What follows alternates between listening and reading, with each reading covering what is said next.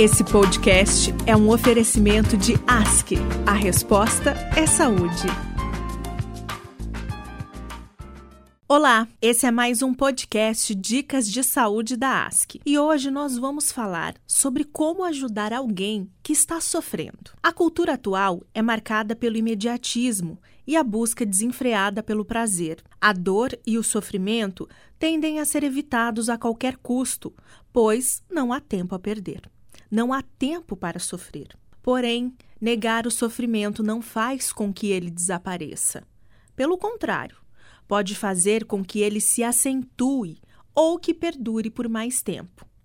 É provável que você conheça alguém que esteja passando por dificuldades psicológicas e já se questionou sobre como poderia fazer para auxiliar essa pessoa. Algumas dicas de como agir nessa situação. Amigos e familiares podem ser essenciais para auxiliar a identificar alguns sinais de que algo não está bem. Alterações consideráveis de humor mudanças de comportamento, higiene, padrão do sono ou ainda desinteresse por atividades que antes eram prazerosas, demonstração de tristeza, irritação, desesperança ou angústia são possíveis sinais de sofrimento emocional. Você pode dizer a ela algo como: Tenho achado você diferente ultimamente. Está acontecendo alguma coisa ou é só impressão minha? Se você deixar a pessoa à vontade, é provável que ela compartilhe algo com você. Portanto, procure ser gentil e assertivo. Ouvir é o melhor que você pode fazer, de forma empática e sem julgamentos.